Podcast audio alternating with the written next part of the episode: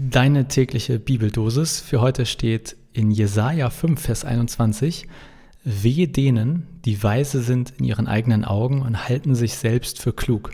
Und aus dem Neuen Testament, aus dem ersten Korintherbrief, Kapitel 2, Vers 12. Wir haben nicht empfangen den Geist der Welt, sondern den Geist aus Gott, damit wir wissen, was uns von Gott geschenkt ist. Ist ein Lottogewinn ein Geschenk Gottes? Ich starte heute mal beim Vers aus dem Neuen Testament. Dort wird unterschieden in einen Geist der Welt und einen Geist von Gott. Ich finde es spannend, dass es anscheinend, anscheinend diese zwei Geister gibt, auch wenn ich aus diesem Vers nicht ableiten kann, ob der eine gut und der andere schlecht ist. Okay, der von Gott, der ist schon gut, aber was mit dem anderen ist, das ist hier gar nicht so deutlich. Aber anscheinend schenkt Gottes Geist die Weisheit zu erkennen, was uns von Gott geschenkt ist. Was wiederum ja auch heißt, nicht alles kommt von Gott. Ich habe mich das wirklich schon mal gefragt. Wenn ich diese Woche beim Lotto gewinnen sollte, also ja, ich spiele Lotto, ist das dann ein Geschenk von Gott oder nicht? Oder ist das wahre Geschenk, dass ich nicht gewinne? Ich verstehe den Vers hier so, dass Gottes Geist einem genau diese Weisheit schenkt oder schenken würde, so etwas zu unterscheiden oder überhaupt zu erkennen. Das mag erstmal gar nicht so wichtig klingen und Lotto ist vielleicht auch, naja, aber ich glaube, dass das schon eine ziemlich geile Weisheit ist. Ich meine, irgendwie Vielleicht hast du ja einen Job, wo du dich gerade fragst, ist das jetzt ein Geschenk von Gott oder nicht? Ist die Tür, die sich mir gerade auftut, ein Geschenk oder nicht? Ich finde, das sind immer wieder Fragen, die wir haben, die ich zumindest habe. Welcher Weg ist der richtige? Ist der vermeintlich einfache und naheliegende, der gute, richtige Weg? Ja, hinterher ist man immer schlauer. Naja, fast immer. Vielleicht gewinne ich am Samstag im Lotto und in zehn Jahren bin ich völlig abgefuckt und werde sagen, dass der dämliche Lottogewinn mein ganzes Leben ruiniert hat. Wenn das so ist, dann wüsste ich das aber gerne jetzt schon. Also falls ich überraschenderweise am Samstag gewinnen sollte. Deshalb glaube ich, wir müssen gar nicht sagen, dass der eine Geist gut ist und der andere schlecht. Aber das, was hier über den Geist von Gott steht, finde ich, also finde ich zumindest ziemlich gut.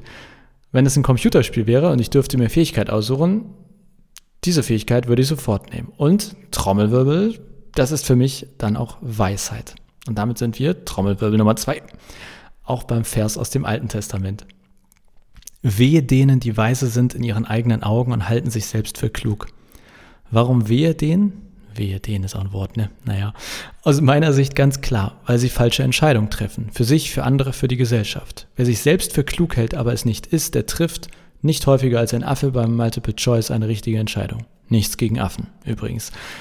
Deshalb würde ich die beiden Verse heute so zusammenfassen. Wohl denen, die Gottes Weisheit in sich haben und deshalb erkennen können, was gut ist, was also ein Geschenk Gottes ist und was nicht. Dann bleibt nur noch eine kleine, klitze, klitze, kleine Frage. Wie bekomme ich diese Weisheit von Gott oder diesen Geist von Gott? These?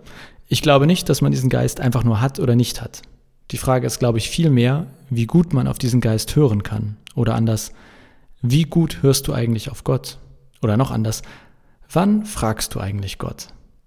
Meine letzte These für heute, glaube ich, man weiß ja nie, was noch so kommt. Ich glaube, dass die meisten von uns gerne mit der Weisheit Gottes Lebensentscheidungen treffen würden. Und ich glaube, dass die meisten von uns aber sagen würden, dass sie das nur selten bis nie tun. Das liegt aber nicht an Gott, sondern, glaube ich, vielmehr daran, wie oft wir Gott eigentlich wirklich ernsthaft fragen und in unsere Entscheidungsprozesse mit einbeziehen. Und ja, das sind Prozesse. Wer sich hinsetzt und zu Gott betet, hey, ich muss hier einen Vertrag unterschreiben und habe noch fünf Minuten Zeit, was soll ich tun? Ja, hey, komm schon, wenn es da nicht blitzt und donnert, dann sieht es schlecht aus. Deshalb meine Motivationsrede des Tages an mich und dich, an uns alle. Lasst uns doch ganz neu oder mal wieder oder verstärkt Gott in unsere Entscheidungsprozesse mit reinnehmen. Nicht erst am Ende oder mal kurz vorm Schlafen, sondern in den gesamten Prozess. Ich glaube, dass wir dann deutlich häufiger feststellen werden, dass wir Gottes Geist schon längst in uns haben und durchaus erkennen können, was ein Geschenk Gottes ist und was nicht. So viel für heute. Ich wünsche euch einen guten und gottesgeistvollen Tag. Bestes Adjektiv ever. Ist das überhaupt ein Adjektiv? Egal. Ich wünsche euch einen gottesgeistvollen Tag.